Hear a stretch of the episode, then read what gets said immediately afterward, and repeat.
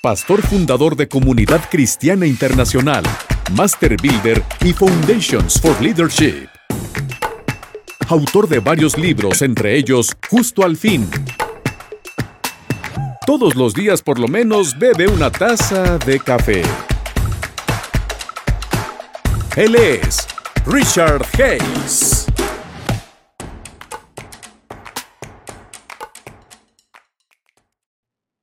Estos días he estado meditando mucho sobre cómo, cómo debe ver o qué es el producto.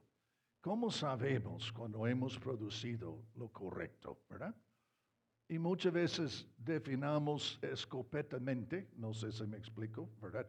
Pero hablamos muy ampliamente, pero muchas veces necesitamos estar más al grano.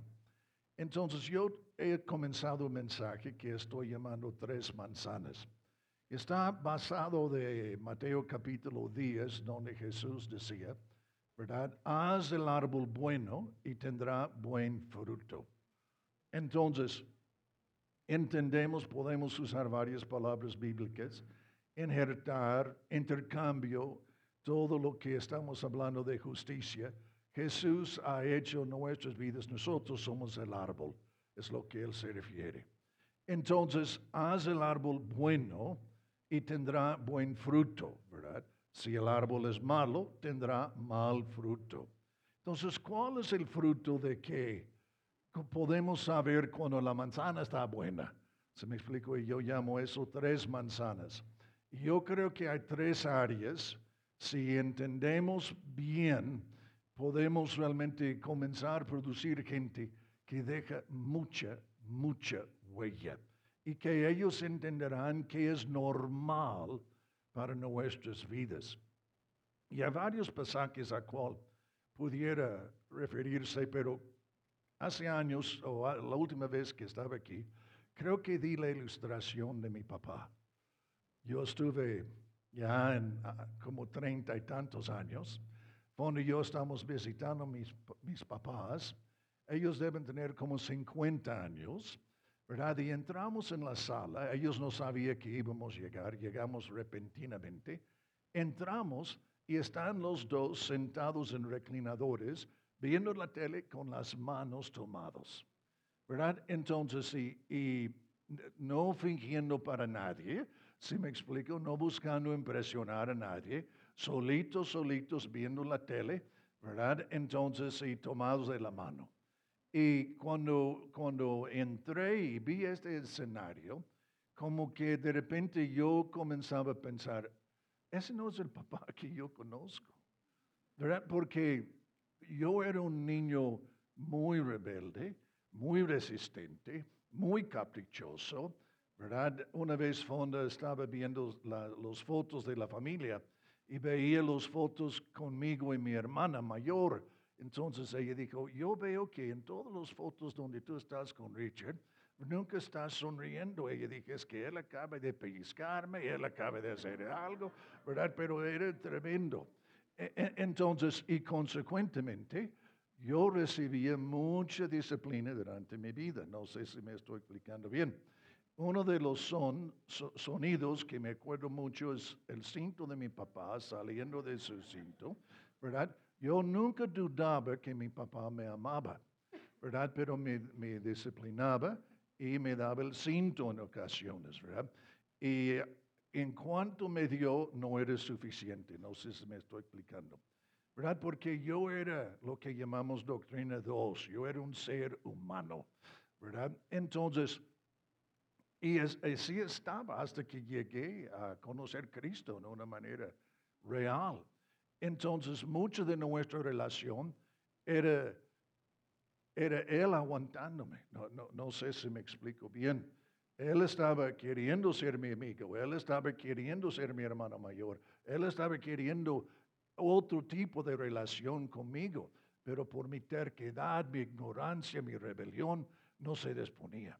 Entonces lo único que él pudiera hacer, si me explico, era buscar frenarme, buscar enderezarme, uh, confrontarme y cosas así. Entonces cuando yo veo eso, una vez llegué ¿verdad? Era en la madrugada y estaba bien borracho.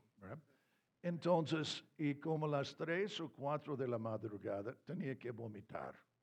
Entonces me levanté, comenzaba a vomitar y estoy agarrado sobre la taza del baño. Y, ah, entonces, sí, e, entre mamá y entre papá, y mamá dijo, oh, está enfermo. ¿verdad? Y papá dijo, no, está borracho. Era cierto. Entonces, en la mañana siguiente, pero tempranito, como las seis, mi papá me despierta y me mete en el carro. Y, ¿Qué iba a decir? Entonces, me llevó a las partes de la ciudad donde gente no toma decisiones buenas, que sus casas están en ruinas, donde pobreza está por todos lados. Y lo que él estaba buscando hacer era mostrarme las consecuencias de las decisiones que yo estuve tomando. Entonces, en el momento no lo entendía, o no, pues yo y mis cuates somos mejores y cosas así. ¿Verdad? Yo sé que tú nunca tuviste este problema. Pero, e, e, entonces, y en ese momento me doy cuenta que mi papá, quien él es, es un romántico y está enamorado con mi mamá. Ellos están enamorados el uno con el otro, comienza a tener una familia y aquí está un terco que es hijo de ellos, si me explico, y, y él tenía que ser quien no quería ser. Si me explico, porque me amaba a mí, tenía que ser blanco y negro en muchas cosas porque me amaba a mí, tenía que enfrentarme. Porque me amaba a mí, tenía que buscar evitar consecuencias que yo iba a sufrir si él no estuviese dispuesto, como dice el libro de Proverbios. El que no disciplina a su hijo no le ama. Entonces, en, e, eso es lo que está sucediendo mientras estoy, estoy viendo este escenario. Y me doy cuenta que mi imagen de mi papá está basado en las correcciones que había tenido. Si me explico, y mis caprichos cuando no pudiera salir y echaba un berinche, no, no sé si me explico. E, e, entonces, y, y de repente me doy cuenta que mi imagen está muy equivocada. ¿verdad? Y literalmente mi papá, en cierto sentido, estaba haciendo lo que Dios hizo con Moisés. ¿verdad? Básicamente la pregunta con Moisés es, ¿cuál es tu problema? ¿Verdad? Pues somos esclavos, pues yo soy el libertador. ¿Cuál es tu problema? Pues somos pobres, yo soy tu prosperidad. ¿Cuál es tu problema? Básicamente Dios está comunicando, yo seré quien tú necesites que sea, cuando necesites. Y esto es lo que estaba sucediendo con mi papá. Él estaba siendo quien yo necesitaba que sea, no quien él era. No sé si me explico. O él estaba modificando su personalidad para acomodar mi inflexibilidad, mi ignorancia, mi rebelión, mis caprichos. Si me explico, pero si yo no hubiera hecho estas cosas, él no hubiera manifestado esto. Él hubiera seguido siendo este romántico, si me explico. Entonces, y en ese momento entendí el Antiguo Testamento. En ese momento entendí el Antiguo Testamento. Entendí Juan 1.18 que dice, Jesús ha venido para revelar el Padre. Hasta este momento las conclusiones no han sido correctas acerca de los motivos del Antiguo Testamento. ¿Se me explico? Y este, este me ayudó. Cuando comenzaba a tener como 50 años, ¿verdad? Hace un par de semanas.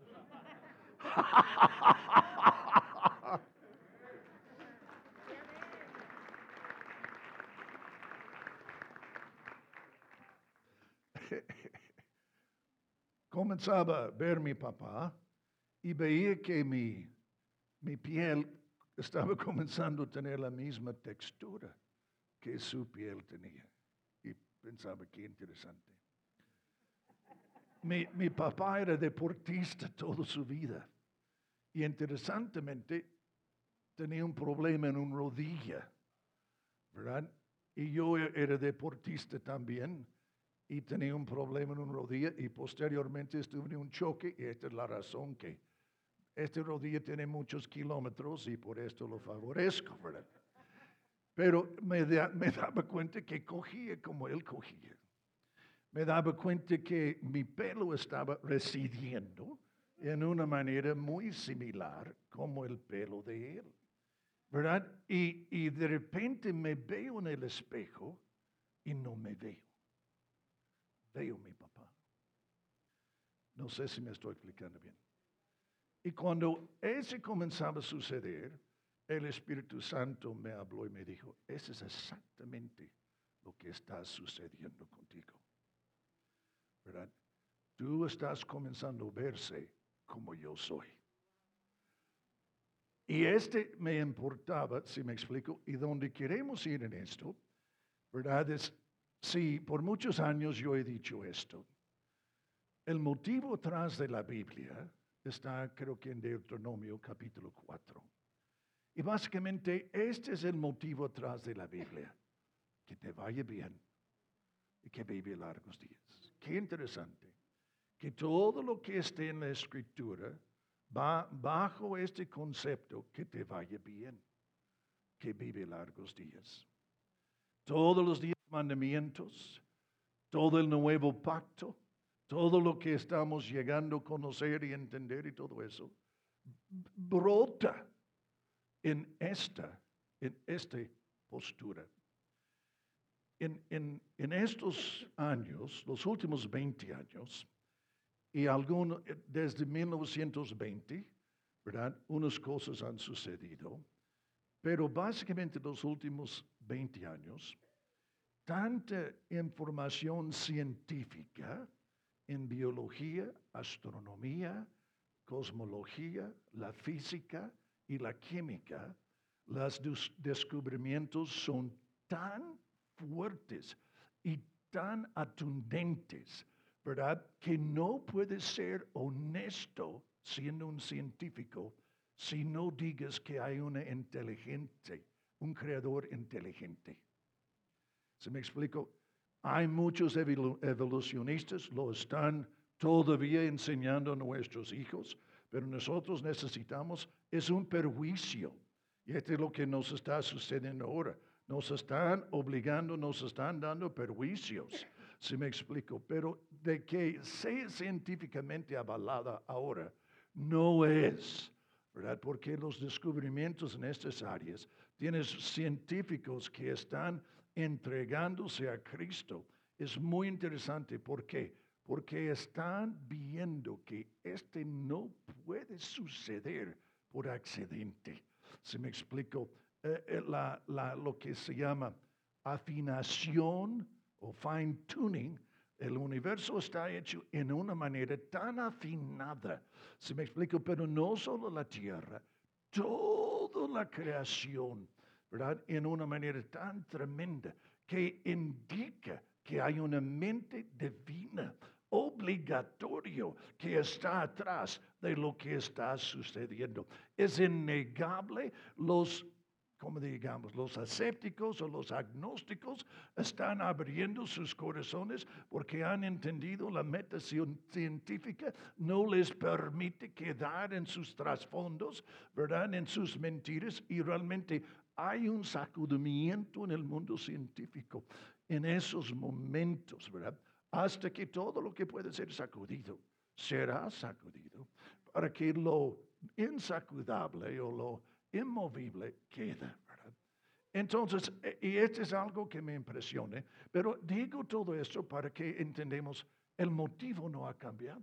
Todo eso es para que te vaya bien. Cualquier, cualquier cosa que tú pediste a tus hijos era para que vaya bien. Era para que vive largos días. ¿Verdad? Si entendieron, su motivo fue correcto. Si no entendieron, de todos modos su motivo fue correcto. Tú estabas buscando su bienestar. Tú estabas buscando protegerlos a través de las limitaciones. No sé si me estoy explicando bien.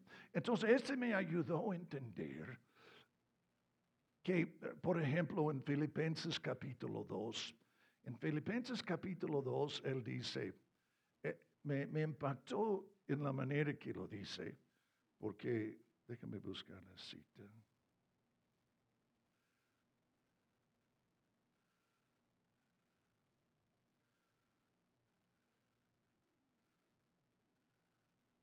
Es como dos, tres.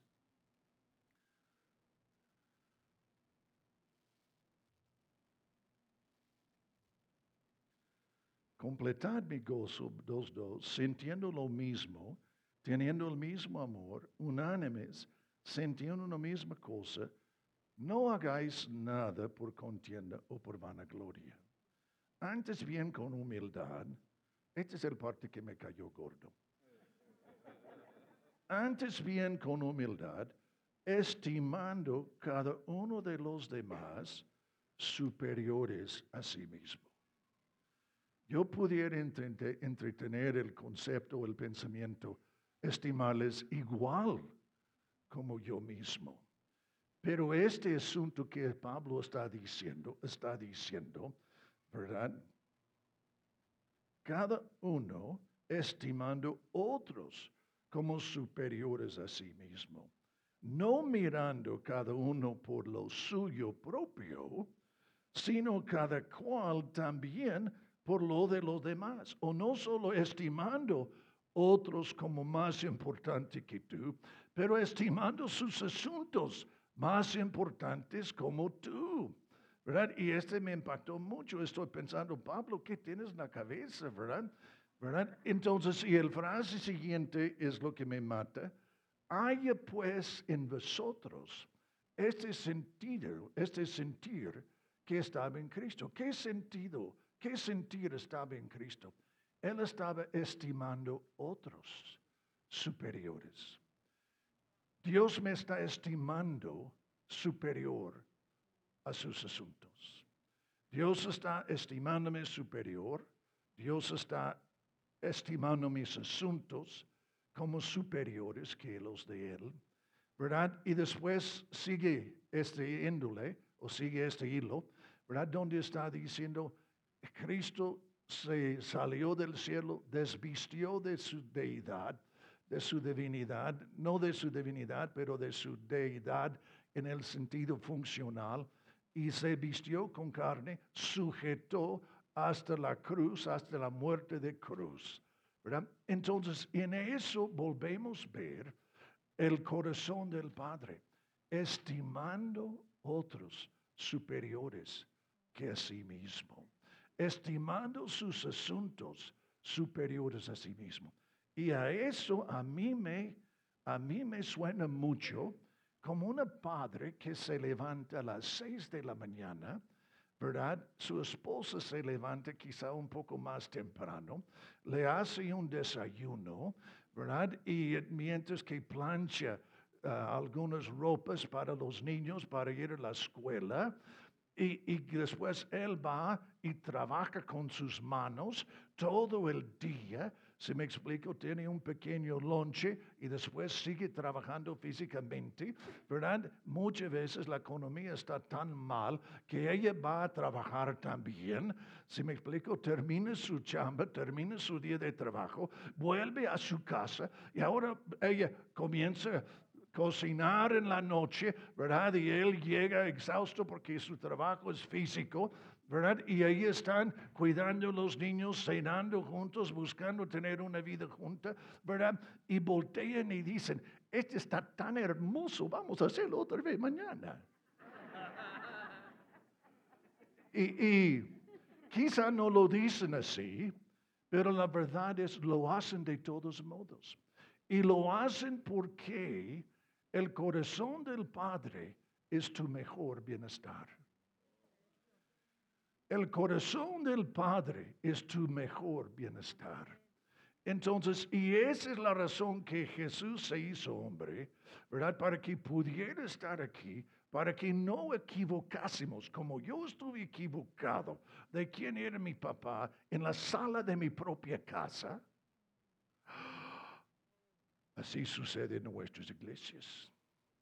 En la sala de mi propia casa, mi, mi, mi concepto, mis imágenes fueron formadas por mis experiencias. Hacer esto conmigo.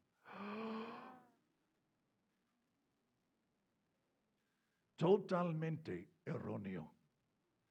¿Se me explico? Porque quien Él es no tiene nada que ver con mis experiencias. ¿Se me explico? Mis experiencias son resultados de mis conclusiones.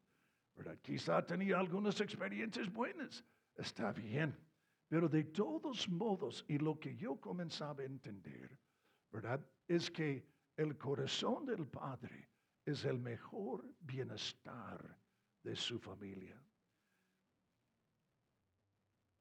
Está bien que el Padre prospere, pero la mayoría de los padres quieren prosperar por el bienestar de su familia. Quieren prosperar para que su familia esté mejor. Si me explico, no en, no en todos los casos, pero en los casos de, de mejores padres, buscan su propio bienestar solo para acertar el bienestar de su familia. En el sentido, si puedes agarrar otra carrera o si puedes tener su propia empresa o algo así. Y me gustaría que liguemos ese motivo a lo que sucede en nuestras vidas. Porque este es el corazón del Padre. Y si yo estoy queriendo prosperar por el bienestar de mi familia, hallarás un amén. Se me explico del cielo. ¿Por qué? Porque tú estás moviéndose y has descubierto el motivo que está atrás de nuestro Padre, que te vaya bien, el mejor bienestar. Esta es la razón que toda la iglesia está basada en el modelo de la familia. Y esta es la razón que tenemos padres y madres en Dios, tenemos tías y tías en Dios, tenemos hermanos mayores, hermanas mayores en Dios, en el sentido porque todos estos están operando del motivo que te vaya bien. Estamos buscando su mejor bienestar, ¿verdad? Y si tú estás en esta casa, por eso dice en Salmo 68, ¿verdad? Dios toma el solitario y le mete en una familia. ¿verdad? Ok, muy interesante. Dios toma el solitario y le mete en una familia con qué fin?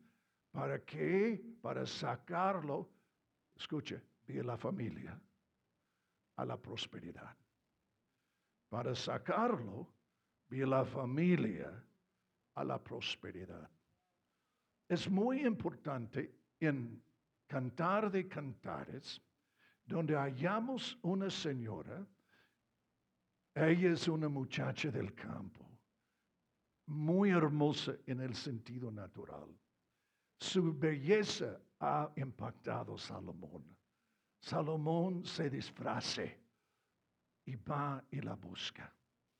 Forman una relación, propone matrimonio, ¿verdad? Y, y más o menos en eso, él, quiere, él la dice, tengo otra cosa que necesito decirte.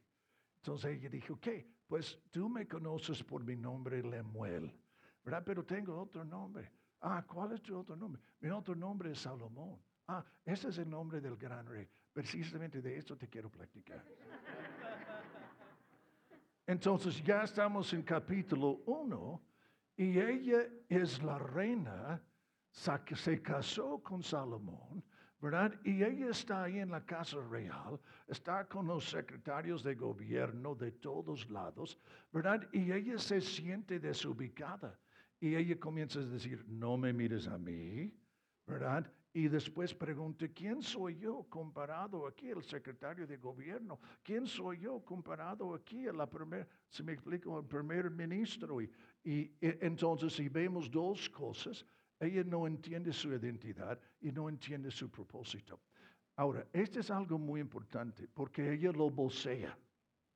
Entonces, cuando ella lo vocea, la primera cosa que dice Salomón, el hombre más sabio del mundo, Dice, si no sabes, o más hermosa de las mujeres, buen lugar de comenzar, ¿verdad? Está dando un complemento muy tremendo. Pero el frase siguiente, para ustedes que están aquí, que son líderes en iglesias, es impactante. Le dijo, si no sabes, agarres tus triques y métete y sigue las huellas del grey. ¿Qué está diciendo? La única manera que tú vas a entender quién verdaderamente eres, la única manera que tú vas a entender verdaderamente cuál es tu propósito, es que te metes en la casa de Dios vigente. Yo estoy añadiendo la frase vigente. Se me explico, porque es necesario que funcione, es necesario que sucede, como estamos diciendo. Entonces, y esto es lo que debemos de entender. La primera manzana que nosotros debemos producir, o la que nuestros discípulos deben manifestar, es esta actitud que estamos buscando, tu mejor bienestar. Y este es nuestro propósito, porque es el propósito de Dios, tu mejor bienestar en esta familia. Nosotros queremos que llegues y sea como, como dijeron de Rebeca cuando iba a estar con, con, ah, con Isaac, que llegue a ser reina, que pueblo somete a ti. Esto es lo que queremos para ustedes. Queremos que se levanta. Queremos que tengas victorias. Queremos que sean empresarios, que sean políticos. Queremos que tenga familias bonitas y hijos de impacto y creativos, si me explico, que domina y redefine, si me explico. El futuro pertenece a nosotros porque los que lo tienen ahora lo van a destruir.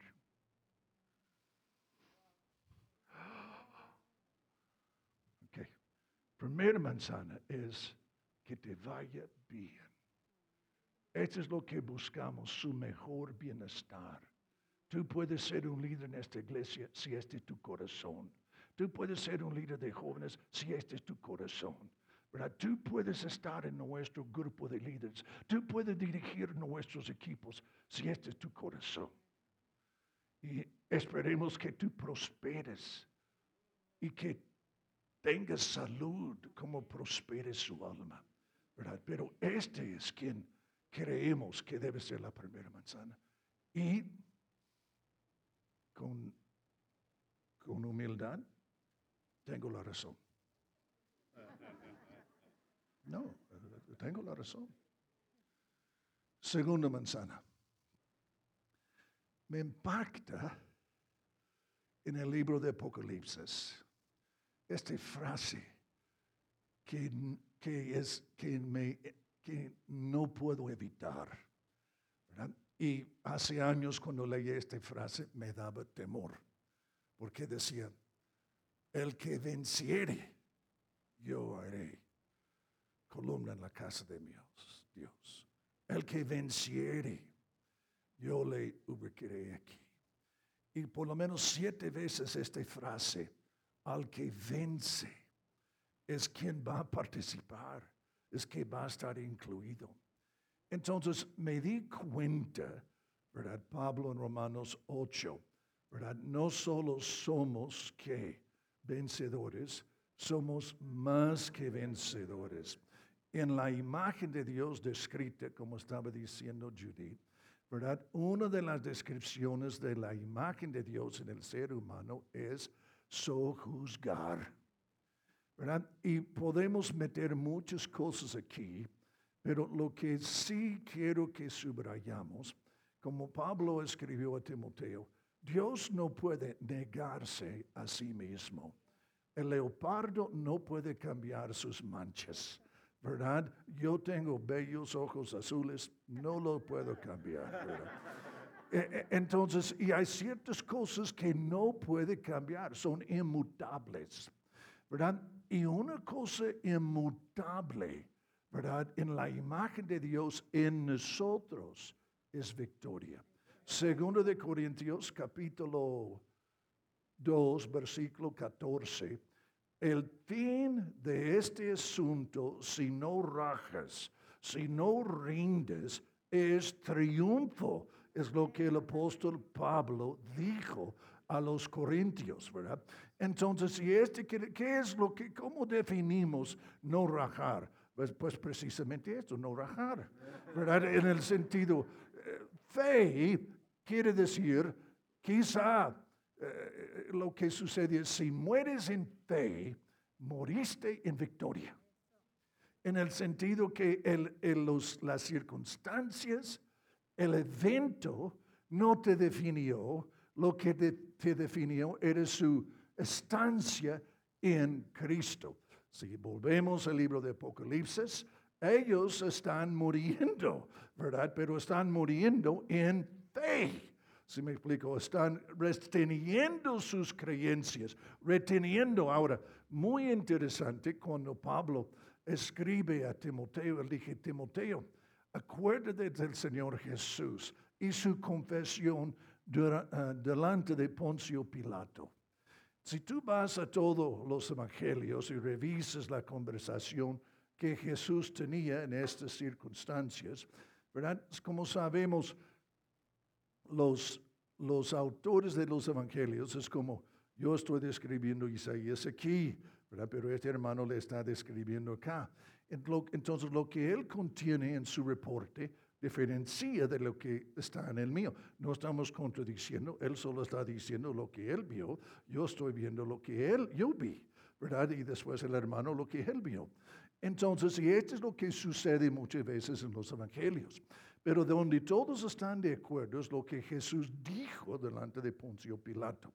Cuando le preguntaba si era el Mesías, y dijo, sí.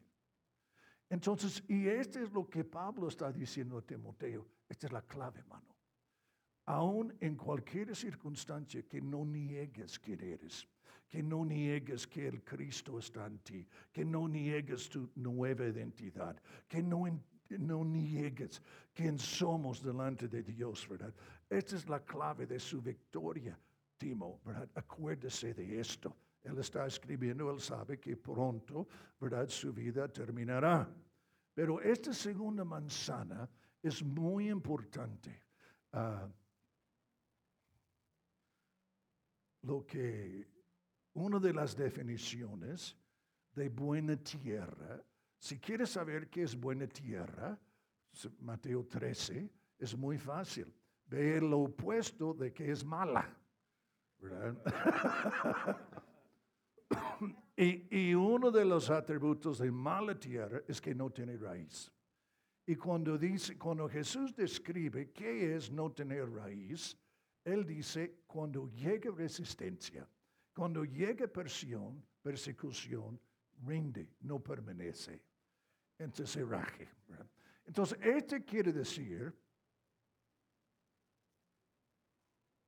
aleluya, este quiere decir que fidelidad, que constancia, es uno de los atributos mayores de ser buena semilla. Sabemos que el pasaje está hablando de buena semilla, ¿verdad? Entonces, uno de los atributos que llega a ser increíble importante si producirás 30, 60, 100 por uno, es este aspecto de lo que estamos llamando constancia, no rendir, ¿verdad? Ser fiel ¿verdad? Entonces, y, él, y la verdad es esta. Hay pocas cosas que tú quieres en tu vida que fidelidad o constancia no sea parte de ello. Estoy hablando de una carrera, ¿verdad? Que permitirá mucho de nuestra gente participar en política o en el sentido de ser una respuesta en nuestra nación. Pero te costará casi dos años y pico. ¿Se me explico? Si quieres la carrera, está disponible pero tú tendrás que tener constancia. No puedes tener un buen matrimonio sin constancia. No puedes tener un buen ministerio sin constancia. No puedes tener una bonita esposa sin constancia. No puedes tener una carrera sin constancia. No puedes tener una empresa de, éxito sin constancia. ¿Verdad? No, no puedes levantarse en ninguna empresa sin constancia. La verdad es casi no hay nada de lo que tú quieres, que constancia, fidelidad, insistencia o digamos vencer no sea parte de ello. ¿Se me explico? Y este quiere decir, y lo que necesitas entender es más, ¿cómo diré? En mí está esta dimensión de no rajar.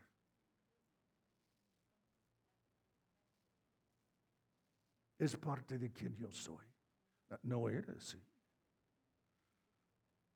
Pero mientras que medito acerca de qué produce este intercambio, el primero no era cierto conmigo tampoco. Que, que mi, la, la parte paterna sea mi motivo de existir. ¿Se me explico? Pero en iglesias maduras, la paternidad hacia nuestra sociedad. Haz, esto conmigo. La paternidad hacia nuestra sociedad. La paternidad hacia nuestra vecindad. La paternidad es lo que hace falta.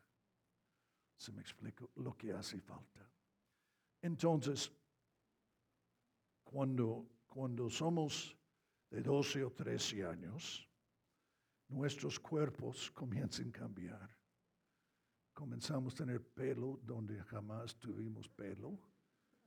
Comenzamos a tener músculos donde jamás tuvimos músculos, pechos donde no tuvimos pechos. ¿Se me explico? Y curvas donde no tuvimos curvas pero es totalmente natural. Está, está en el diseño, está en el diseño, ¿verdad? Entonces, y no te asustes si no supiste, pero es parte del diseño. Y lo que yo les estoy diciendo en este momento es el diseño. ¿Lo estoy explicando bien? Si, si no entendiste, lo que sucede es cualquier iglesia que los 200 hijos de Isaacar entendían sus tiempos y sabía lo que tenía que hacer. ¿Verdad? Juan 5:19. Solo hago lo que veo que el Padre está haciendo y lo hago igualmente. ¿Verdad? Entonces, el que tiene oídos para oír, Apocalipsis, oye lo que el Espíritu está diciendo a la iglesia nos ha tocado nuestra pubertad. Si me explico, nos ha tocado bar mitzvah, ¿verdad? Es pubertad, la celebración de pubertad, digamos, en la cultura hebrea, en el sentido de que cuando un muchacho entra en la ceremonia de bar mitzvah, lo que sucede es desde este día, aunque solo tiene 12 y 13 años, comienzan a tratarlo como varón. Comienza llevar sus responsabilidades como varón. Debe, más le vale que comience a pensar como varón, porque ya está en un mundo de madurez, ya está en un mundo donde las cosas manejen diferente. ¿verdad? Y ese para mí es algo muy importante que entendamos, porque este es donde este asunto va. Cuando Jesús, yo, yo realmente creo que Jesús se desvistió de su habilidad divina, no de su deidad, pero está aquí como ser humano. Entonces, este quiere decir que Él iba descubriéndose como tú estás descubriéndose. No sabía en la cuna que Él era el creador, pero tenía ayuda, nació del Espíritu, tenía madres y padres, se me explicó, o madre y padre que eran muy en serio con las cosas de Dios. Hubo profetas, ¿verdad? Que estaba ahí desde el principio. El Espíritu Santo sin decir, ¿verdad? Y más o menos cuando Jesús está cerca de 12 años, él tiene muy buena idea quién Él es. Y hay muchachos y muchachas aquí en esta congregación de 12, 13, 14 años que tienen muy buena idea de quién ellos son también. Si me estoy explicando, porque esto es lo que nos está sucediendo. Pero en, en, este contexto, lo que me gustaría que entretengamos por un momento es que él se desvistió y se descubrió, ¿verdad? Y llegaba a entender plenamente cuál era el asunto.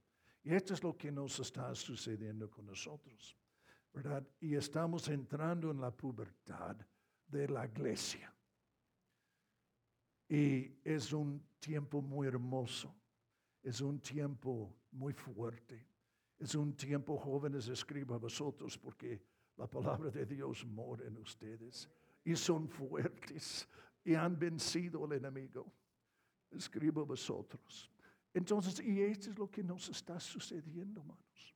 ¿Se me explico? Y, y es muy importante que alguno de nosotros podemos ser padres y madres. ¿Se me explico? Porque si no, ¿verdad? Ahora, el amor obliga que diga no. Mi papá me decía no regularmente. Hasta que no me amas. No, no se trata de esto. Es incorrecto. entonces, y este es, eh, no, no, mi deseo no es regañarnos, pero es que entendemos en este proceso, estamos siendo llevados ser un pueblo que puede, ¿verdad? Que puede vencer y que victoria es nuestro testimonio. Y este es quien debemos producir. Debemos producir discípulos que paternidad está en su corazón, así en nuestra sociedad, también obviamente en la casa. ¿verdad? No solo eso, pero victoria está en su corazón. ¿verdad? y, todos los elementos que involucra en, en victoria, en el sentido de no rendir, de ser fiel, de entender que constancia es una pieza mayor de lo que debe estar sucediendo en nuestras vidas. Las cosas tremendas, las carreras que tienen más remuneración, cuestan más tiempo. Si me explico, ser un médico, ser un neurocirujano, cuesta 10 años, 15 años, pero está en una posición de realmente ayudar. Segunda manzana, victoria. Tercera manzana, esta es lo más fácil. Y la tercera manzana es la dimensión sobrenatural. En Marcos 16, 20, dice, el Señor iba con ellos y ellos hablaron. Y cuando ellos hablaron, el Señor iba confirmando sus palabras. Dios iba confirmando sus palabras. Ahora, Hebreos 2.4 dice, Dios testifique, pero testifique de una manera tremenda. Testifique, cuando Dios testifique, testifique con milagros, prodigios, señales y los nueve dones del Espíritu Santo. Esta es la manera que Dios testifique. Señales, prodigios, milagros y los nueve manifestaciones de los dones espirituales. Es como Él testifique. Entonces, si volviese a mi mensaje ayer, cuando dije, ¿verdad? Vi nuestra congregación con sus manos extendidas adorando, llenas de milagros, llenas de sanidades, ¿verdad? Cientos y en el menor caso dos docenas. Entonces, pero la clave, lo que el Espíritu me dijo era, esto, estos, este no va, este no va, estos no van a suceder, menos que nos involucremos. Entonces, Cristo en, ¿qué, qué sigue? Nosotros, la esperanza de gloria. Casi pudiese decir, Cristo es la esperanza de la iglesia, pero la iglesia es la esperanza de nuestra sociedad. Hay un momento en la historia de Israel que es muy oscura. No se da cuenta, pero la primera vez que Moisés estaba con Faraón, el Faraón concluyó, ellos tienen demasiado tiempo libre. Están queriendo salir y tener fiestas y todo eso. Tienen demasiado tiempo libre. Entonces desde hoy no les da paja, pero siguen con la misma cantidad de libros. entonces necesitan ya trabajar 14, 16, 18 horas. Entonces, y ya están con estos turnos extras, extras, buscando suplir la misma cantidad de ladrillos, ¿verdad? Y llega Moisés y dice, gloria a Dios, el Señor nos va a liberar, ¿verdad? Y ellos dicen, Dios nos va a liberar. Mira lo que nos ha sucedido desde el momento, ¿verdad? Que tú hablaste por nosotros. Entonces, y dice la Biblia que por el congojo de su corazón, casi no pueden escuchar Moisés. Ahora, este es un momento muy oscuro. ¿Por qué? Porque si no escuchan Moisés, nadie más viene. Si no escuchan Moisés, nadie más viene. Entonces, y esta es la misma situación en que estamos hoy. La única respuesta que Dios está dando a nuestra sociedad es nosotros. Ha tomado el ministerio de reconciliación que pudo haber guardado por él mismo, pero queriendo honrar la iglesia, lo dio a nosotros. Entonces hemos sido dado el ministerio de reconciliación. Marcos 16, versículo 20 otra vez. Ellos salieron y comenzaron a hablar. Pudiese decir, comenzaron a predicar. Dios iba con ellos, confirmando sus palabras. Confirmando sus palabras. Cuando iba a Alemania hace años, siempre me estaba diciendo, ¿dónde están los milagros? ¿Dónde están los milagros? ¿Dónde están los milagros? Entonces yo iba predicando y predicando y predicando. Y ahora hay milagros. No sé si me estoy explicando bien.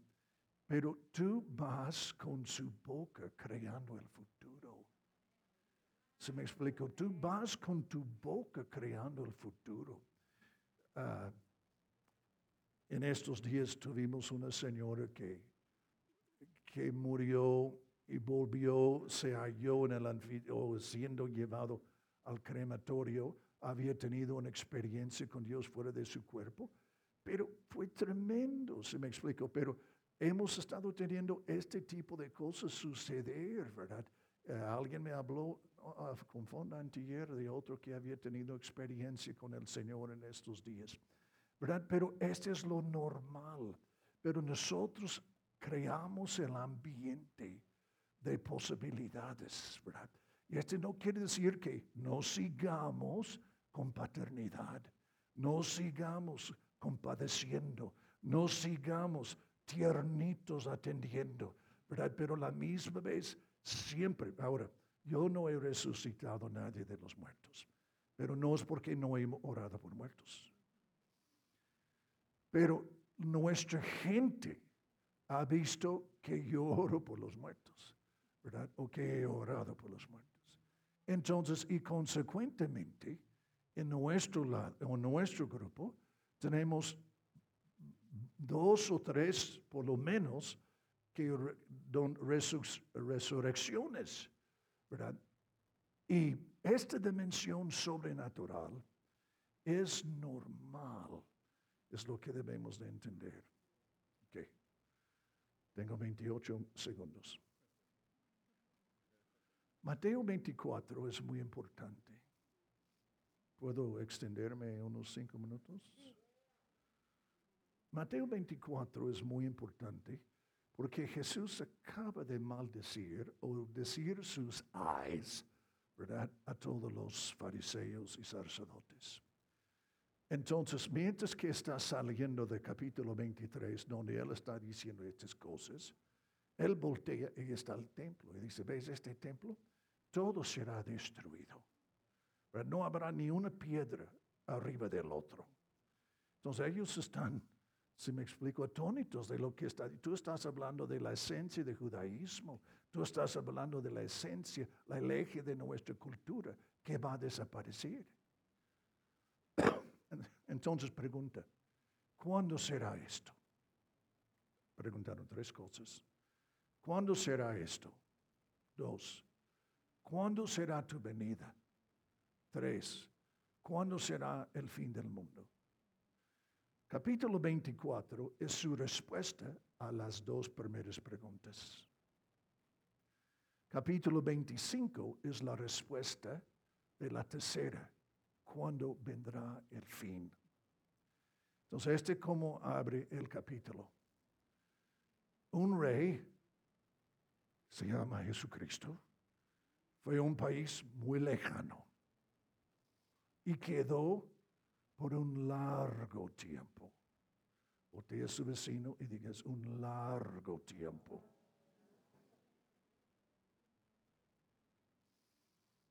Entonces, y él habla en este capítulo de lo que debemos estar haciendo en este largo tiempo, ¿verdad?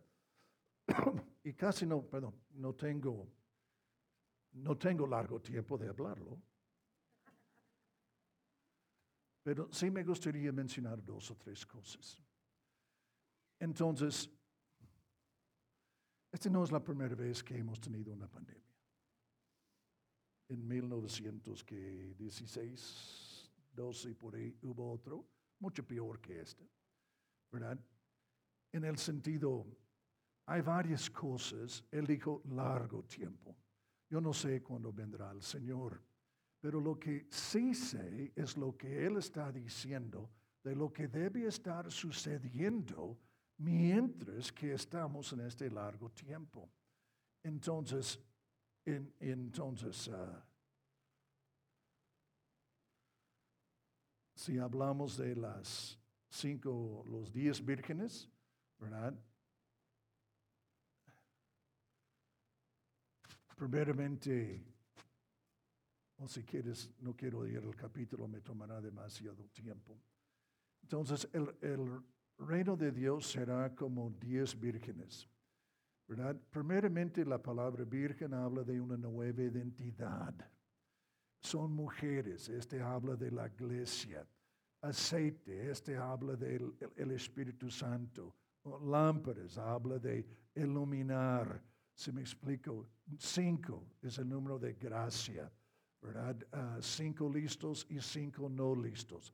Los cinco no estaban preparados, no habían planeado, no habían priorizado.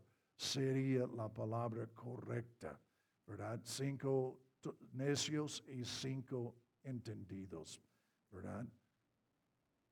Después habla de, de los talentos. Entonces, y esto es lo que me gustaría subrayar y quizá terminar. Él dio a cada quien talentos, ¿verdad? Y, y este largo tiempo se trata de meterse en todo lo que se puede, de lo que se trata el Espíritu Santo y las cosas alrededor de esto.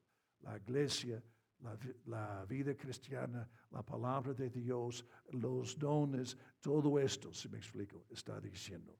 Pero la segunda está diciendo, y este es donde descubramos tu propósito, cada quien tiene una habilidad que Dios le ha dado. Y no tengo tiempo de platicar de esto mucho, pero parte de nuestra responsabilidad es descubrir nuestra habilidad especial, especial que Dios nos ha dado. Y descubriendo esta habilidad especial que nos metemos, ¿verdad? Como hemos practicado en el sentido paternal de ser creyentes, que tenemos los motivos correctos, de ser constantes, ¿verdad? Y también entender que la dimensión sobrenatural reposa en nosotros y descubramos esta dimensión ah, de dotación que está en nuestras vidas y lo usemos para la gloria de Dios, ¿verdad? Y usemos, y él termina con estos dos pensamientos. Primero es, al fin de este capítulo, estaremos tomando naciones. Algunos serán naciones ovejas y otros serán naciones cabras. Entonces, si yo veo la cosa correctamente, habrá naciones enteras que respondan al Señor. Y yo creo que México puede ser una de estas naciones. Por eso yo estoy aquí. ¿Verdad? Pero habrá naciones que no responden también. Pero tomamos nuestras habilidades tomamos quién somos en las tres manzanas y lo usemos, ¿verdad? Entonces, si este es donde él comienza a hablar de los que son menos afortunados que nosotros, que este, ¿cuándo, ¿cuándo te atendimos, verdad? ¿Cuándo te alimentamos? ¿Cuándo te visitábamos en la cárcel?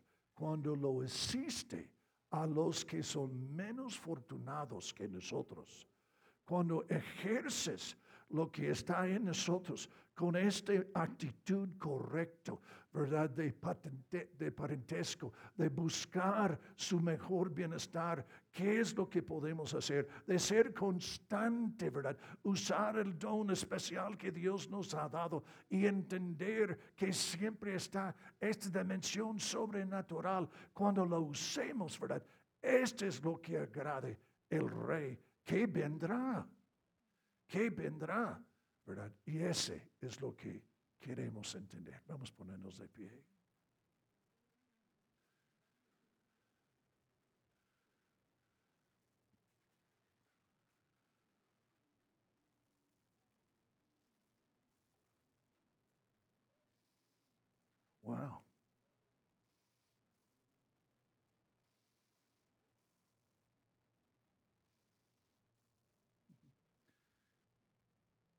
No tocas hasta que yo te digo.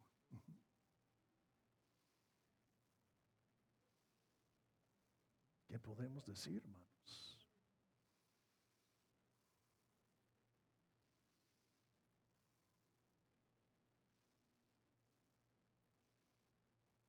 Espíritu Santo, tomas esto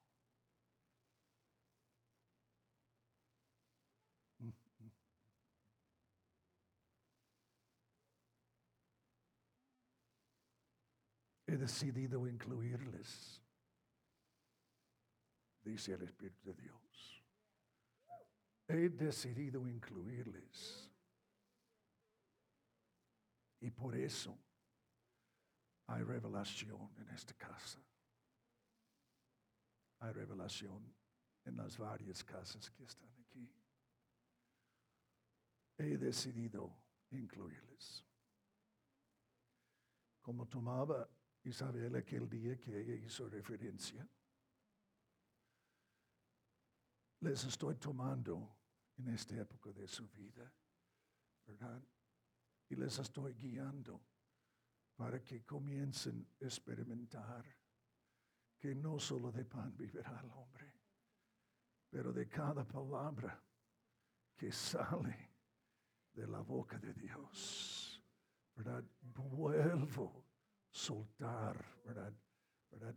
Y, veo lo que dice en el libro de Hechos, ¿verdad? Donde dice los días de refrescura, ¿verdad? Lluvia siempre es un deleite. Lluvia siempre es una refrescura. Lluvia siempre es un regerminar, ¿verdad? Lluvia siempre es, es algo refrescante, ¿verdad? Y ese, ¿verdad? No, ah, Espíritu Santo comienza a tocarlos. Esa es el parte que yo no puedo hacer, Espíritu Santo. ¿Ves estos corazones abiertos? Tócalos. Desde su vientre, ríos, ¿verdad? No de su cabeza, desde su vientre, ríos ríos de agua viva fluirá. Mm, mm, mm,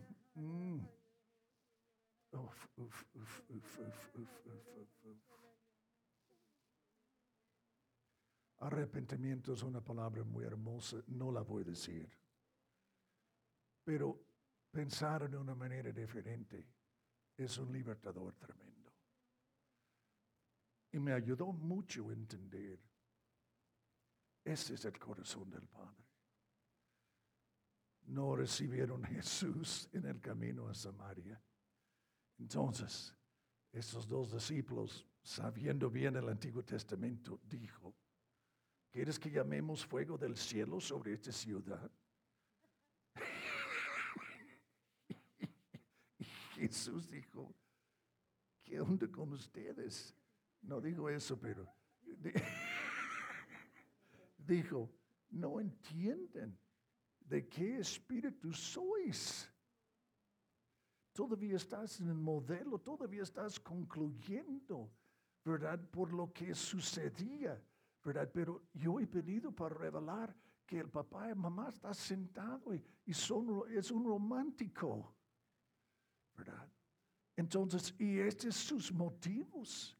Igual como tú, tú no estabas golpeando a sus hijos porque estabas molesto. Si tú les corrigías, era por su bienestar, era por el motivo correcto. Si me explico, pero nunca era para que queden, si me explico, castigados. Era para que sean corregidos, para que vive, ¿verdad? Para que vaya bien. Entonces, papá, en ese momento que estamos aquí, estoy tomando el espíritu que te vaya bien y estoy poniéndolo como el eje de tu ser en esta tarde. Que te vaya bien. Y que sea este el eje de tu ser desde hoy. Que entenderás que, no es, que el parentesco es que Él nos tocó. Estamos en una generación, generación sin padres, pero ya no. Porque estamos aquí y el corazón del Padre está siendo revelado. ¿verdad? Y este corazón es quien vosotros sois, es quien somos, porque ese es lo que dice la palabra de Dios. Oh. Oh, papá. Oh, papá. Oh,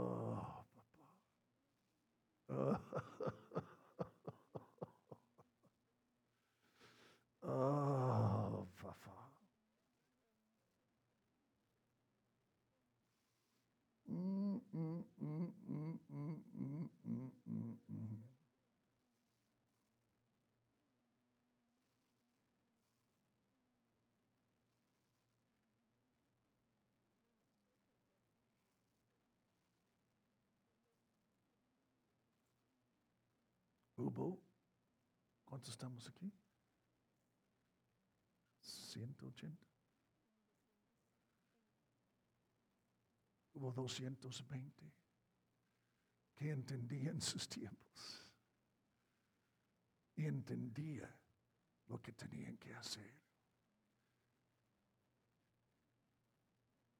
Corazón paternal, constancia en victoria y la dimensión sobrenatural reposa en nuestras manos. Este es este no necesites esforzarse para tenerlo. Esto es lo que dice Romanos. Considera que lo que yo te estoy diciendo es cierto. Dos, actúas como si fuera cierto. Considera que lo que yo estoy diciendo sea cierto. Actúes, aunque no lo sientas, aunque quizás su cabeza está rechazando. Actúes como si fuera cierto. Número tres, descubrirás que siempre era cierto. Siempre era cierto. Amén, papá. Podemos levantar nuestras manos. Yo someto, papá. 220. Mm, que entienden sus tiempos, entienden lo que deben de hacer. Seguiremos atendiendo a los bebés. Seguiremos siendo llena de misericordia. Pero entendemos que nos toca ser un, un grupo de padres que tiene su misma. Este es lo que Jesús vino a hacer, para revelar este corazón y no solo revelarlo, impartirlo. impartirlo. La victoria, la victoria, impartirlo, ¿verdad? Y la dimensión sobrenatural, impartirlo. Ese es la palabra de Dios y esa es nuestra herencia. Y esta es la consecuencia de los cinco doctrinas, de la identidad correcta. Son estas tres manzanas. Amén. Podemos dar un aplauso al Señor.